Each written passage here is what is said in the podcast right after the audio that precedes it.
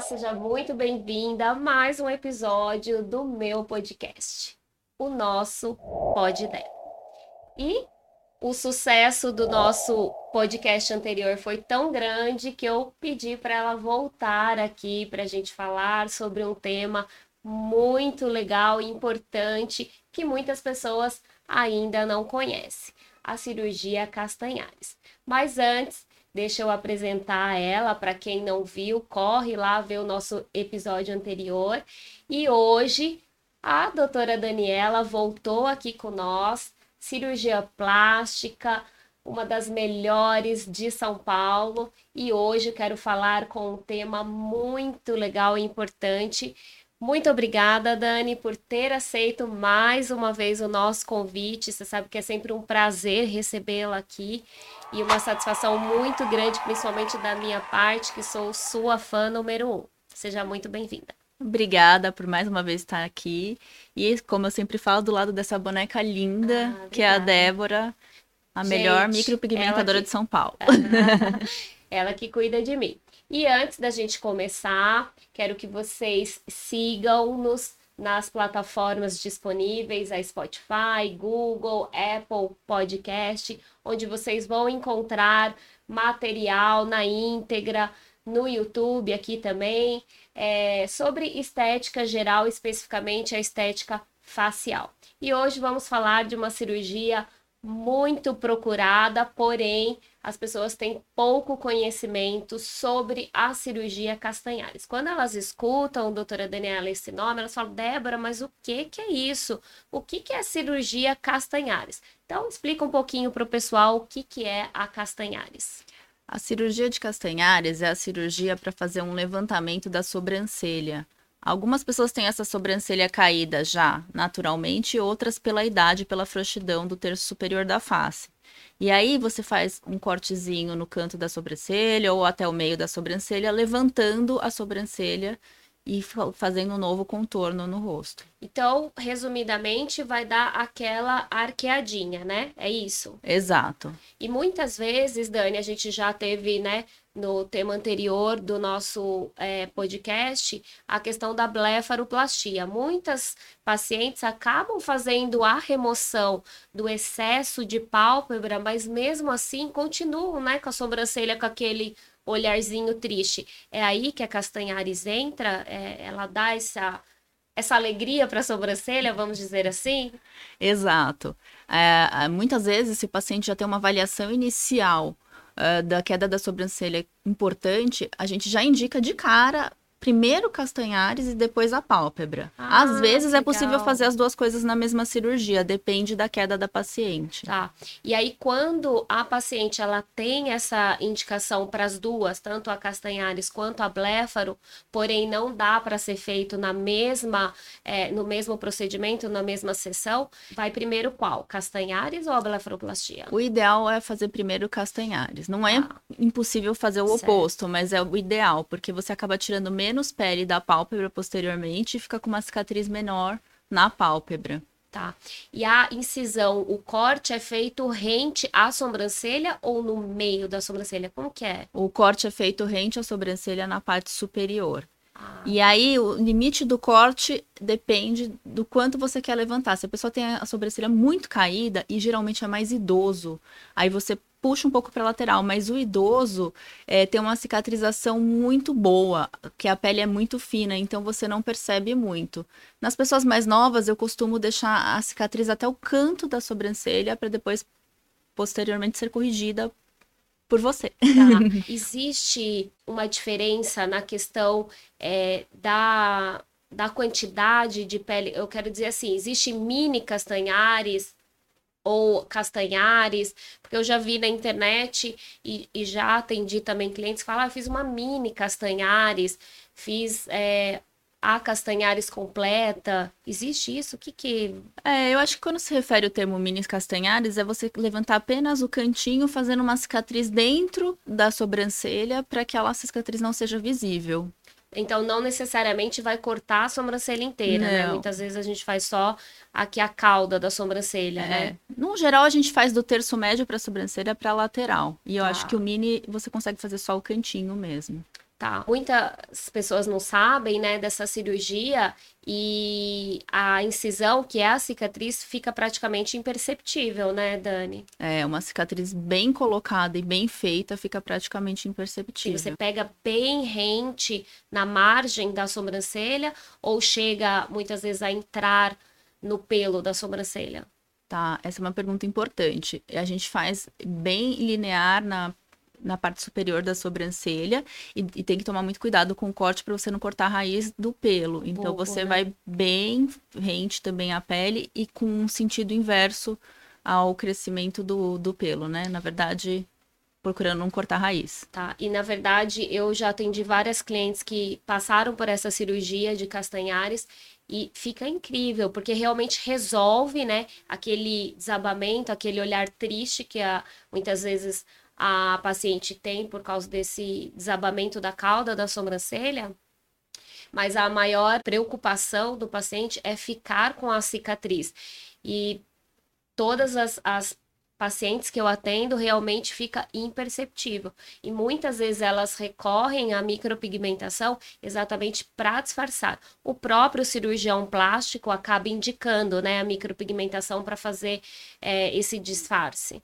Sim, é, eu costumo fazer a cirurgia, espero hum, aproximadamente uns dois meses ou até dar uma boa clareada na Ah, cicatriz é para indicar. o tempo, né? Quanto tempo? É, em torno de dois meses para indicar a micro. Agora, se a cicatriz ainda estiver um pouco avermelhada, a gente espera um pouco mais. Tá. Existe contraindicação a essa cirurgia? Como que funciona? Se a pessoa já tem fios, preenchimentos, te- existe alguma contraindicação para esse tipo de cirurgia? Nesse aspecto de ter outros eh, corpos estranhos no rosto, não tem uma contraindicação, Débora. É, a contraindicação sempre vai ser clínica, porque essa é uma cirurgia que eu gosto muito de fazer no consultório, na salinha de cirurgia do consultório, com uma anestesia local, porque Ah, a paciente está acordada e você pede às vezes para ela mexer, para a gente ver exatamente como que tá, e se precisar sentar, a paciente está acordada. Que ótimo. E literalmente você faz uma remoção da pele, é isso? Como que você tira um pedaço da pele e, e reposiciona a sobrancelha? Isso, você tira o cantinho, você faz um, um delineado aqui, e aí você sobe o tanto de pele que você quer tirar, então aí acaba que os cantos da sobrancelha acaba subindo. Você Ah, tira a pele mesmo. Pode ser feito em qualquer idade? Como que funciona? Não existe uma idade eh, propriamente dita. Geralmente a gente faz em pacientes mais idosos, que é quando a flacidez leva a essa queda da sobrancelha. Em pacientes mais novas pode se fazer sim, mas tem que tomar muito cuidado com a cicatrização. Não dá para você prolongar muito a cicatriz além da, da sobrancelha.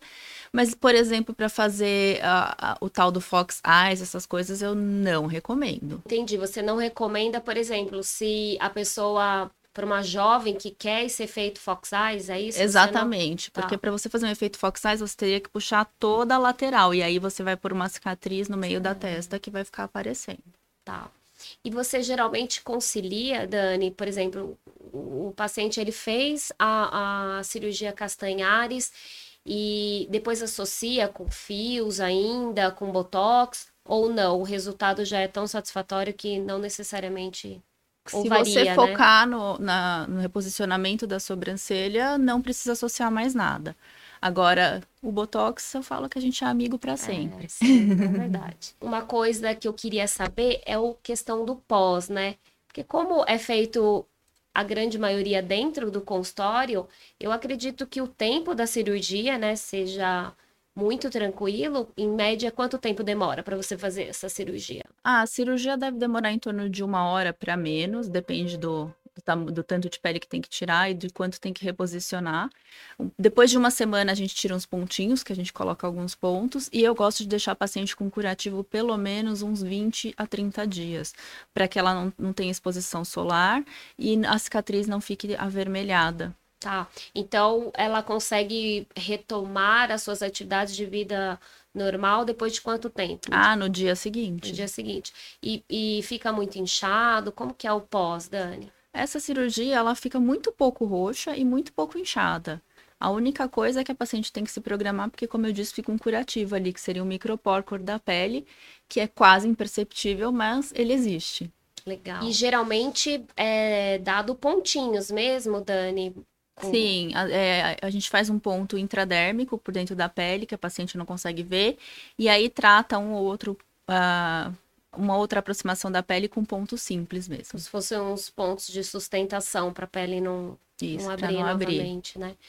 E geralmente, é, depois de quanto tempo a pessoa pode se expor ao sol? Porque é isso, é, é uma região que fica exposta, né, o tempo todo. Sim. Como que, que a gente faz essa. Eu, a gente, na, em toda cirurgia plástica, a gente pede para se expor no sol depois que a cicatriz passa a clarear. Enquanto estiver muito vermelha, não é bom se você se expor ao sol.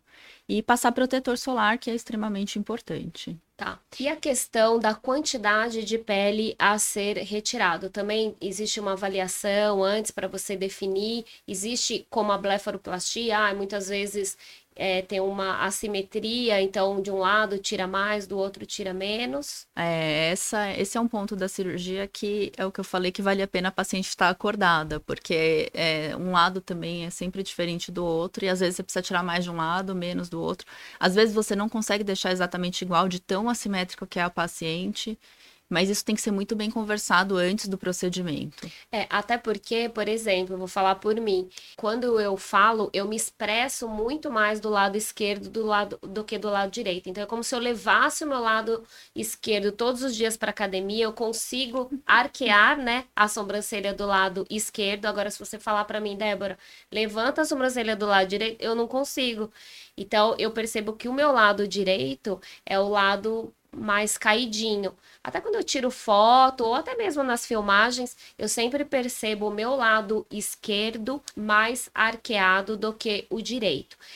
Na cirurgia de, da Castanhares, isso tem como é, tentar igualar mais ou não? O que, que a cirurgia de Castanhares vai melhorar, vai atuar e o que, que ela não vai conseguir atuar? Tá. A parte dinâmica, que depende de músculo, é, a gente não consegue mudar. Então, se você arquear mais um lado, você vai continuar arqueando mais desse lado. A gente consegue mudar no estático. Por isso que não é legal fazer essa cirurgia enquanto você tiver com botox, porque o botox você realinha as sobrancelhas e depois acaba ah, ficando um pouco diferente.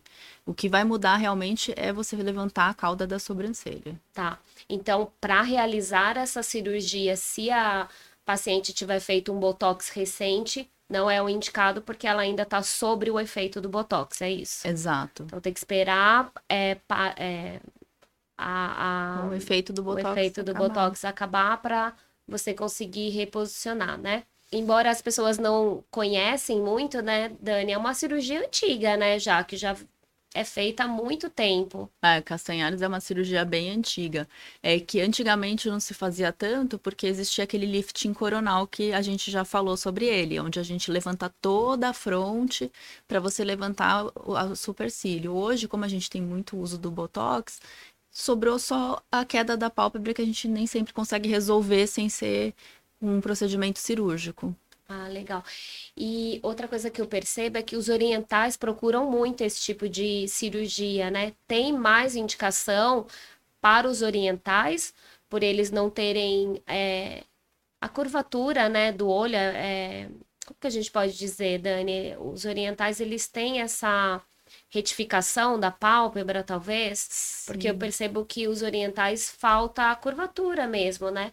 E aí, além da questão da quantidade de flacidez da pálpebra, é, existe essa, esse aumento de procura na raça oriental? É, os orientais procuram bastante, mas eu acho que a, a questão do, do oriental não ter a curvatura da, do olhar é, é, é mais intrigante. E é interessante que alguns orientais procuram muito a, a cirurgia para fazer a curvatura, e muitos também procuram falando, não quero mudar. Então tem uns 50-50% aí. Mas existe essa possibilidade do oriental conseguir fazer es- essa curvatura? Existe. Tem Ah, uma cirurgia que a legal. gente chama de ocidentalização. Ah, que interessante. E é, e é feita como? Com remoção da pálpebra? A gente ah, faz a cicatriz bem na onde seria a curvatura. E aí a gente faz alguns pontos que vão jogar a pele para dentro para tentar fazer essa curvaturazinha aqui do olho. Muito legal. E a cirurgia de Castanhares, eu já ouvi falar muitas pessoas que se incomodam com o tamanho da testa e procuram a Castanhares para fazer essa diminuição. Isso é, é indicado para esse tipo de caso, Dani? Para quem quer esse, o Castanhares não, não tem uma alteração no tamanho da fronte, né? Porque quando a pessoa é, se incomoda com a testa, ela se incomoda com essa altura. E ah. isso não tem como mudar no Castanhares. O, o Castanhares vai, no máximo, levantar o canto da sobrancelha. Pode ser que o levantamento do canto da sobrancelha já deixe o paciente com um ar muito é, mais harmônico e se incomode menos, mas não vai mudar o tamanho da testa. Ótimo. E, na verdade, quais são os cuidados que o paciente tem que ter em casa com é, pós, né? O pós da cirurgia Castanhares. Quando a gente faz a cirurgia, no mesmo dia o paciente não pode tomar banho porque a, a pele está aberta e com curativo. E a partir do segundo dia lá, quando der mais ou menos 24 horas do procedimento, você já pode tomar banho. Eu deixo um curativo, que é um micropor direto na pele. Então, esse segundo dia eu peço para não molhar e a partir do terceiro dia pode molhar o curativo. Ele vai ficar com esse curativo uma semana. Aí, quando ele vem, eu tiro os pontinhos, refaço esse curativo e aí depois faço mais uma vez. Ou seja, ele fica pelo menos umas três semanas aí com curativo. E agora me surgiu uma dúvida, Dani. Por exemplo, eu costumo lavar os cabelos praticamente todos os dias por causa da atividade física e eu seco o cabelo, então eu faço escova. E aí eu tô imaginando aqui, né? Eu fazendo escova, ocorre uma tração, né, da fibra do cabelo, automaticamente a pele acaba fazendo um tracionamento. Será que isso, é, no pós, né, da Castanhares, é importante tomar esse cuidado? Ou não? A tração que causa não, não corre o risco da incisão se abrir ou coisa do tipo? Ah, eu acho que na primeira semana é importante tomar cuidado, sim, principalmente também por conta do calor, que pode levar a um sangramento. Então, é, acho que pode orientar. Eu sempre oriento o paciente a não fazer escova, mas pode orientar o paciente a fazer uma escova mais para baixo sem tracionar na direção superior. É, ou somente secar o cabelo, né, sem fazer essa tração com a, com a escova. E a questão da estação, né, do ano. Existe uma indicação, ah, é melhor fazer a cirurgia no inverno do que o verão, ou não interfere? Acho que essa cirurgia não tem muita interferência, porque é uma região tão pequena e, e, a área de cobertura do curativo é tão pequena que não tem muita interferência, não. É mais por questão de sol. Se a pessoa mora no sol, daí é melhor fazer no, no período que tiver menos sol. Tá. Dani, a questão do skincare em casa, né? Porque muitas clientes têm essa rotina, né? De passar é, clareadores, ácidos, filtro solar, vitamina C. Tem alguma é, interrupção na questão do skincare em casa? Como que funciona? Tá? Toda cirurgia que eu faço em face, eu peço para o paciente dar um tempo do skincare de dois dias. E aí, na região da cirurgia, como vai estar tá fechada, não, não vai ter muito problema. É, ácido, acho que sempre tem que parar na região superior, porque ele pode escorrer e parar ali, então pelo menos uma semana. Até a, a fase de cicatrização.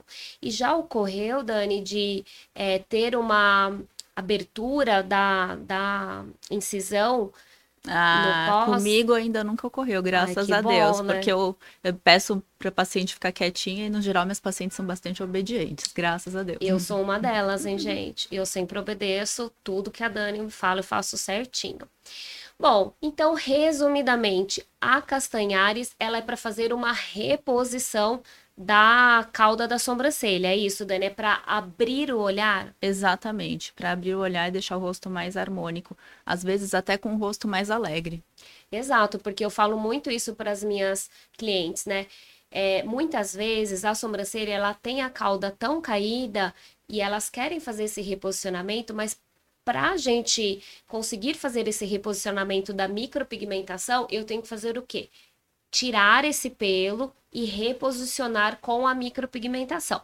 No dia fica muito bom nos primeiros dias, só que esse pelo ele vai voltar a crescer. E aí o que, que vai acontecer depois de 15, 20 dias? A pessoa vai ter a sobrancelha micropigmentada em cima da sobrancelha natural, ou seja, ela vai ficar com as duas caudas. Então, nem sempre dá pra gente é, fazer esse reposicionamento da cauda, deixar ela com um olhar mais feliz, porque ela vai ficar com duas caudas. Então eu sempre falo, o importante é faça castanhares primeiro, que é uma cirurgia simples, rápida a recuperação. Aguarde o tempo em que a sua médica vai te orientar a, no pós e depois volte para fazer a micropigmentação. Seria o ideal, não é isso, Dani? Eu estou errada. Primeiro hum. faça castanhares e depois a micropigmentação, até porque para a gente disfarçar essa é, cicatriz Estou certa ou estou errada? Não, você está super certa. Eu acho que a gente também não pode abortar a cauda da sobrancelha para pegar e enfiar uma tinta em cima e ficar tirando o pelo. Não tem o menor sentido. Fica muito feio no pós. Isso eu posso garantir. Bom, Dani, então acho que nós falamos tudo, né, sobre a cirurgia de Castanhares, que embora é um procedimento bem antigo, muitas pessoas ainda não conhecem essa possibilidade. É uma cirurgia rápida, simples, que pode ser feito dentro do, do consultório, obviamente com uma pessoa é, que seja especialista, no caso da doutora Daniela, cirurgiã plástica, então tem o domínio, né, de saber se realmente precisa, porque muitas pessoas, eu acho que a gente vive numa era, Dani, de muita perfeição, muito é, filtros, né? E muitas meninas novas que acham que a sobrancelha é caída ou que, a, que precisa reposicionar a cauda e muitas vezes não precisa, né, Dani? Muito nova também. É, a gente não pode padronizar. Algumas pessoas têm uma sobrancelha mais reta, como a minha, e outras pessoas têm uma sobrancelha mais arqueada, mas não dá para também deixar todo mundo igual, né? Exatamente. Tem que ser personalizado. Exatamente. Dani, mais uma vez eu queria te agradecer. Vou pedir para vocês acompanharem a doutora Daniela Costa no Instagram. Vou deixar aqui é, o endereço dela lá no Instagram. Muito obrigada mais uma vez. Sabe que é sempre um prazer recebê-la aqui conosco, sanando as nossas dúvidas. Meus clientes eu mando exclusivamente todos para Dani, confio nela. Então é isso. Muito obrigada, Dani, mais uma vez por você é, dispor da sua agenda para estar aqui com, com a gente, sanando as dúvidas e disposta sempre a bater um bate-papo com a gente de uma forma leve e natural. E sempre, você sabe que eu sou admiradora do seu trabalho exatamente por isso. O menos é sempre mais. Ah. Então, muito obrigada mais obrigada uma vez. Obrigada a você, Débora. E é isso, ficamos aqui com mais um episódio do nosso Pode Der. Esse pombo aqui tá me irritando, gente. Mas tudo bem. É pombo? É pombo. Sanando as dúvidas e. Sanando as dúvidas. Peraí, vamos lá. Sanando as dúvidas e. Sanando as dúvidas. Um pombo mesmo. Eu tô falando, é o mesmo pombo que vai lá na minha janela, fica arrulhando, né? Eu fui descobrir isso, que pombo não pia. Eu falava, fica piando, é, ele arrulha.